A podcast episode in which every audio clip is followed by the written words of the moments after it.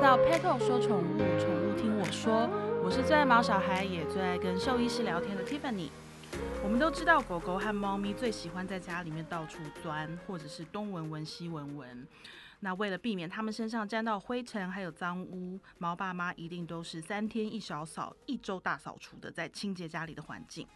可是某一天却发现毛孩的眼睛周围和头顶开始掉毛，甚至还出现痂皮和屑屑，这到底是怎么回事呢？都已经把家里打扫得很干净了，为什么毛孩还是会变成这样呢？原来有时候不一定是环境脏乱造成的哦，也有可能是因为毛孩免疫力低下而受到感染，像是霉菌啊，或者是外寄生虫等等。今天我们就要邀请到维康动物医院的宋子阳兽医师来跟我们聊一聊，在临床上常常因为免疫力下降而产生的疾病问题，还要教大家如何帮助毛孩提升免疫力哦。欢迎宋医师。Hello，大家好，我是维康动物医院宋子阳兽医师。哎，宋医师，嗨，所以免疫力低下。真的会造成很多的问题，对不对？没错，其实它感觉听起来很笼统哦，嗯、免疫力低下，可是实际上它其实在告诉我们身体一个很大的警讯哦。是。那实际上我们的我们先来谈哦，就是说免疫力到底什么时候会低下这件事情哦。嗯、那其实以我们简单，不管是人哦还是狗狗猫猫，简单我们可以把整个生命的周期分成三个阶段哦。第一个阶段就是我们说的这个小朋友的阶段，嗯，就像我们可能就幼稚园的时间啦，哈，或是说其实小学的时候，那对狗狗、猫猫他们来说，这个幼年的阶段是什么时候？就是大概一两岁以前哦，嗯，一两岁以前，其实对狗狗、猫猫来说，他们都是在他们的发育阶段哦，不管是整个身体的器官的发育，还是实际上我们现在要提的这个免疫机能的这个发育，其实都是在一个正在成长的阶段。是，那一两岁之后，大概到可能十岁以前呢，就是我们说的这种。青壮年哈，或是这个壮年期哦，就这样相当于我们人类大概可能二十到四十岁左右的这个年纪哦。嗯，那这个阶段其实就是我们所谓说这个身体的免疫力最稳定的时候。那过了这个十岁以上的年纪哦，就刚就跟我们人一样，大概开始进入到我们说这个五六十岁的年纪，通常随着这个身体机能的这个衰退，通常这个免疫力也会开始慢慢的下降下来。所以整个身体的免疫力在整个我们生命过程当中，它就好像是一个高原一样哦，先有一个爬坡，然后慢慢的停在这个高峰，最后再慢慢的减少。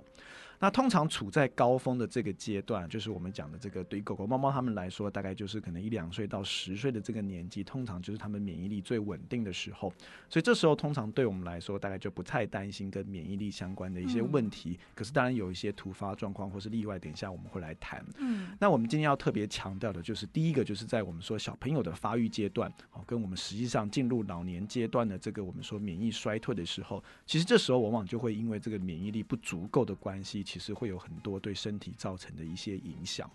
那我们先来谈哦，我们都知道，如果你的免疫力不好的时候啊，其实你就很容易受到一些我们说的这个病原菌的侵害。嗯。那这些病原菌其实就是二十四小时存在在我们的环境当中呢。哦，甚至你说哦，我的家里很干净，可是有时候可能妈妈身上其实就会有一些病原菌了。所以这些小朋友其实在整个出生的过程当中，因为毕竟还是会跟妈妈有接触，对，所以这些病原菌就有机会其实影响到小朋友身上来。那其实，在早年其实。最常见到的问题就是我们说的这个毛囊虫的问题哦。嗯、毛囊虫这些这个东西，其实就是在我们说这个小朋友接触到妈妈的过程当中被感染到的。所以你说小朋友有可能在生产的过程当中不接触妈妈嘛？应该是不太可能的。所以这件事情其实是所有的小狗小猫身上自然而然都会带着的一个我们说的这个病原菌。那这个病原菌其实在人身上也都有哦，可是你不用太害怕，嗯，因为你的免疫力在正常的情况下，这个毛囊虫它是没有办法作怪的，好，它其实就是安安静静的待在我们说的毛囊里面，好，它就是在那边生活着。可是呢，一旦你的免疫力不好，或是你的免疫力不足够的时候，这个毛囊虫就会开始伺机作怪哦，它的数量就会开始不断的增加哦。那你就想哦，你的毛囊里面可能我们简单打个比方哦，你的可能一个毛囊里面就是住着一只毛囊虫，大家都乖乖的，这个毛囊虫也觉得空间很舒服。嗯。可是当你的一根毛囊里面如果塞了十只毛囊虫的时候，这些毛囊虫就会开始觉得不舒服了，因为那个地方其实是待不下的，所以它就开始往外跑了。那往外跑的过程当中，它就会开始对皮肤造成影响哦。所以实际上，其实这个毛囊虫的对皮肤造成的伤害，主要就是在于它的数量太多造成的影响。那为什么数量会太多？就是因为你的免疫力不足够，让它乖乖待在它的毛囊里面哦。它的数量太多的时候，就会开始对皮肤造成伤害。所以，那当然我们现在都知道，大概这一两年哦，随着一些兽医药物的进步哦，这个毛囊虫症其实相对来说，其实已经是一个算是很好治疗的疾病。可是它对我们兽医来说，它的重点不在于它好不好好治疗，它的重点是在于告诉我们，其实这个狗狗或是猫猫，它的免疫力其实是有问题的。所以回过头来哦。如果你今天是在这个壮年的阶段，就是我们刚刚讲，你在一两岁到十岁的这个年纪，理论上你的免疫力应该是很好的时候哦。理论上这个毛囊虫就不应该出来作怪，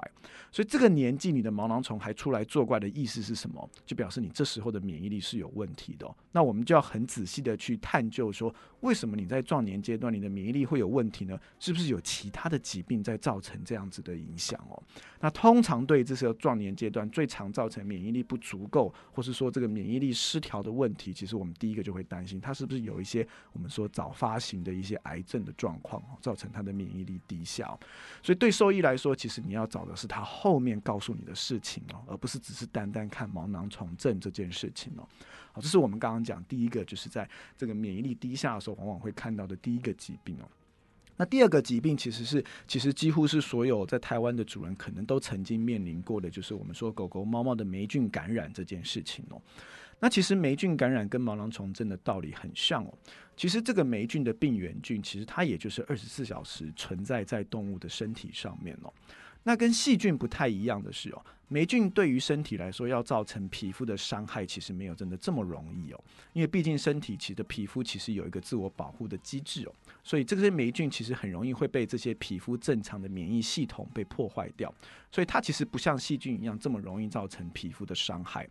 可是，一旦它会对皮肤造成伤害，尤其是什么？尤其是在猫猫身上哦，因为我们都知道哦，猫猫身上它毕竟不是属于比较长毛的动物，所以猫猫身上带着这些霉菌的数量，其实比狗跟人的数量都还要多。所以相对来说，它的免疫力一旦不足够的情况之下，这些霉菌就很容易开始对皮肤造成影响。所以我们很常听到一些长毛猫会有霉菌感染的原因，就在于两个状况。第一个就是。本身猫猫的霉菌数量就是比较高的，所以它们当然被感染的机会就会比较多。嗯。第二个，它其实在跟你说的问题是，这只猫猫的免疫力也是有状况的。那对于猫猫来说，很常造成免疫力下降的很大的原因，其实包括我们刚刚讲生活上面或是情绪上面的不稳定哦。嗯。好，我们都知道猫猫很敏感哦。好，一旦是你可能常常搬家，或是最近家里有新的人来，或是甚至你只是把家里的一个家具换了位置，对猫猫来说，可能都会造成情绪上面很大的干扰。那这时候它们反映出来的症状，其实就是它们的荷尔蒙会开始失调，所以它们的免疫力功能就会开始下降。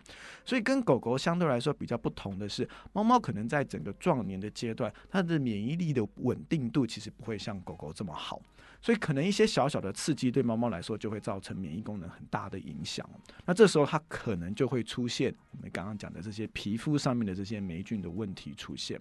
那另外要提醒大家的是哦，如果你的猫咪啊有一些病原菌的感染，尤其是一些特定的病毒，好像是猫咪白血病的病毒，或是猫咪艾滋病的病毒，这些病毒如果其实在你的猫猫身上是存在。的话，那先天这个猫猫的免疫力就是比较差的，所以想当然尔，它们就更容易出现我们说皮肤上面这些霉菌的问题哦。所以一样跟我们刚刚讲的这些毛囊虫症的问题是类似的，就是说这些后续表现出来的症状，不管是毛囊虫症还是霉菌的感染，其实他在跟你说的最重要的一件事情是这只动物的免疫力不好。嗯，那我们就要去找造成这只动物免疫力不好的原因是什么？嗯，是因为它。太小，年纪太小，免疫力还没成熟呢？还是说他实际上是真的因为年纪太大，所以免疫功能太虚弱？还是说他实际上其实应该是要在一个免疫力很好的状态，嗯、可是却为什么莫名其妙他的免疫力突然变得不好？是不是真的有一些潜在的疾病我们还没有发现？那我们就要去来找这些问题在哪里哦。对，所以也是要提醒饲主，我们有时候看到，不管说这个症状发在哪里，可能有时候是皮肤上，有时候是耳朵，有时候是眼睛，就是各种器官，就是其实很多时候我们看到问题，那它背后都有原因。对对，那像我觉得免疫力低下，每次听起来就是觉得哦很笼统，然后到底什么是免疫力低下？可是事实上，我觉得我我后来理解，因为像我们人的那个免疫力低下的时候，我们会有那个。荨麻疹。没错，荨麻疹其实就很像你刚刚讲的，就是毛囊虫的那个状况。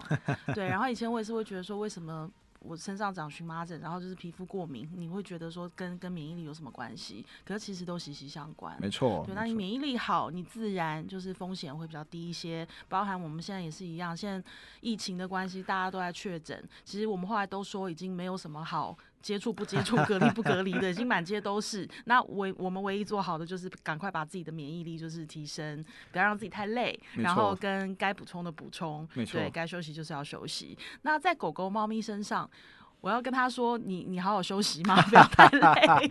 工作不要太忙碌，压力不要太大吗？狗狗、猫咪，我们要增强它的免疫力，我们可以怎么做呢？好，其实对于狗狗、猫咪来说，其实维持它们免疫力很重要的几个大原则，第一个就是。对我们来说。对兽医师来说，最重要的一件事情就是要求第一个，他们一定要有一个均衡的营养哦。好、就是说，对于现在的狗猫来说，就像我想大家都知道，其实为什么很多的兽医师会推荐你们，就是说服用该服用的这个宠物的食品哦，像是一些特定的饲料，或是罐头，或者是特殊处方的一些鲜食。主要的原因就是因为，毕竟狗狗跟猫猫，它们跟人类不太一样哦，它们会有一些我们从它们从食物当中没有办法补充到的一些微量的元素，包括像氨基酸或是脂肪酸，那这些东西其实他们就会需要特殊设计过后的这些饮食去帮他们去做补充。嗯，所以均衡的饮食，或是说我们简单说就是均衡的营养，对他们来说其实是维持正常的免疫力最重要的一件事情哦。这些均衡，我们说营养不均衡的这件事情，其实你在短期之内都看不出来它对动物其实有任何的影响。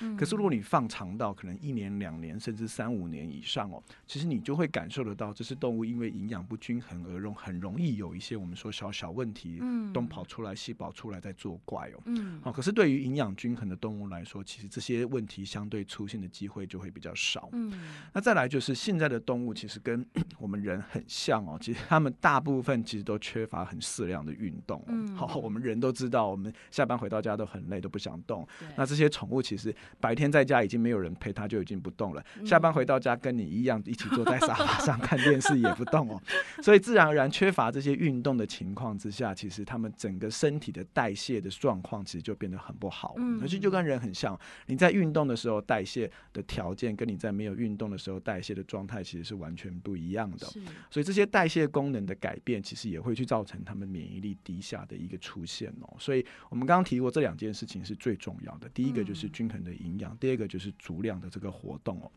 那再来就是说，实际上其实对于很多，譬如说你即便有适量的运动，有均衡的营养，可是你的宠物一旦到了一定年纪，就像我们刚刚讲，你进入到老年阶段之后，或是真的运气不好，你在壮年的阶段，你真的就是罹患了一些，譬如说不管是癌症或是一些比较重大的疾病，自然而然你的身体的条件就会没有这么理想。那当然，这时候其实对兽医师来说，除了会需要去做疾病的治疗之外，有时候其实就跟人很像，我们也会需要去帮他们动物去做一些营养上面的补充哦。那对于免疫力的补充，其实上相对来说其实会比较困难一点点，主要是在于免疫力的本身的产生的条件，就是你要有一个健康的身体。可是其实现在跟人很像哦，就是很多的这些营养品，尤其是在一些我们说多糖体，像早期我想大概大家都很听过像牛樟芝之类的东西，他们其实就是做一些多糖体的补充哦。那多糖体的目的其实就是在调节身体的免疫机能哦，让他们的免疫功能可以逐步的回到正轨上面哦。那现在对动物来说，其实也逐步在这个多糖体的研究上面逐步在进步。所以像很多我们说癌症的动物，其实都很很多的肿瘤科医师其实都会建议他们去做这些多糖体类的这些营养品的补充，目的就是希望他们能够。一样维持在一个均衡，我们说一个稳定的免疫机能状态哦。因为大家都知道，癌细胞其实最终还是需要靠自己的免疫细胞去做破坏，才有可能去减缓它的我们说这个对身体造成的影响。所以，如果你的免疫机能可以维持在正常的运作上面，你就有机会跟这个癌症对抗的更久。所以，这些多糖体的这些补充，其实对于身体的免疫机能来说，其实是一个很有效的一个方式哦。那多糖体的补充，其实跟所有的营养这些营养补充品是一样哦。你吃进去是一回事情，你身体有没有吸收是另外一回事情哦。所以对于这些多糖体补充的原则，对我们来说，其实就是你的分子量越小，其实它部分你吸收的效率就会越好。所以我们对于动物的建议，通常就是选择一个，就是你家主动愿意吃，然后分子量小的一些多糖体。我们说对于动物的这个免疫力提升来说，大概就会有一些帮助存在。其实关于宠物到底需不需要补充额外营养这件事情，我觉得就是完全像宋医师刚刚讲的，就是宠物它自己本身他们的生活状态，然后他们的饮食，说真的不是不是我我们想象的那么完美无缺。是的，是的。对，因为包含我自己已经算是在。怎么养狗狗这件事情上有很多很多的知识，可是有的时候做是另外一回事。举例来说，我不可能每天很精准的去测量说我的狗狗它实际吃进去了多少。是，即便它吃的是饲料，我现在已经戒掉那个乱喂它的习惯了，因为它会过敏，太可怕。对，但是即便是这样，它即便它都是吃饲料，然后吃它该吃的食物，但是我没有办法很精准的去计算。然后它每天的运动量，说真的更是不可考。仔细想想，没有吧？但是如果从客厅跳到床，走到房间，跳到床上这件事情也算的的话，大概这是我可以看到唯一的。然后顶多是下班晚上回到家之后，天气好，带他去公园走一走，带他去出去上厕所。对，所以其实他的运动量跟他的代谢能力，然后跟他的作息，说真的，我们没有办法完美的去做到说一个该有的状态。对。那相对的，这一切的一切都会造成一些，譬如说他营养吸收的问题、代谢的问题，然后还有。营养不均衡的问题，那跟我们前面讲到，就是造成免疫力低下的各种原因，其实都是以息息相关的。对，对，所以到底补充营养有没有需要？那如果你你家的宝贝是。完美无缺，然后就是生活习惯非常好，非常健康，然后跟你也控制的很好，那真的是恭喜你。对对对，那觉得我觉得太棒了。对，但是其实很多时候，我们的毛小孩这生活状况，真的他们还是配合着人类啦。对，那当然我们人类就像宋医师刚刚讲，我回到家我躺在沙发上不想动，他也只好跟着我不动，他也不会说，哎、欸、妈，我们去公园走一下吧，我们来一场那个那个躲 躲避球。对啊，所以就是我觉得真的还是要去思考这件事。情，然后营养，我觉得这个这个是很复杂、很复杂的专业。那当然就是我们尽量维持，像宋医师刚刚说的，维持好的作息，然后跟至少我们初步营养均衡这件事情，我们尽可能的去做到。那像其他的像补充，就是呃小分子的多糖体等等这些，来帮助他提升免疫力，或许都是一些有帮助的事情。没错，就是说，毕竟就像刚刚 Tiffany 讲的，就是说我们知道什么样子的生活状态对他们最好，可是实际上我们也许没有办法。真的做到那个程度哦，那对他们来说，其实为什么就跟我们人一样，我们其实会可能补充一些 B 群，补充一些维他命，然后补充一些小分子的这些多糖体的目的，就是在我们没有办法完全的，就是符合标准的生活模式下面，至少我们可以透过其他的方式来帮助我们的身体维持在正常的机能运作。那对我们来说，其实这些补充品的建议很大的第一个原则就是说，当然就是说不能对身体有伤害性哦。那第二个就是你经过研究证实，它实际上其实可以达到一定的帮助。那实际上我们其实在做这类的补充，那我想就希望他可以透过这样子的方式，帮助他们这些宠物可以陪我们的时间更久。非常谢谢宋医师今天在针对免疫力这件事情，给了我们很多很多的。解答对，然后希望大家都回去好好的检视一下你家毛小孩，就是他每天的运动情况是不是像我讲的，就是我们家的，就是从客厅走到房间，跟房间走回客厅，然后还有那个床下跳到床上这样子，就是我们大家可能都还是要注意，他们有他们的需要，然后我们也要多关心他们饮食的内容是不是到底真的有所谓的营养均衡，然后补充到他们该补充的。大家多关心你的毛宝贝，然后有任何问题记得跟你的兽医师好好讨论哦。今天非常谢谢谢。宋医师，谢谢，我们下次再聊，拜拜，拜拜。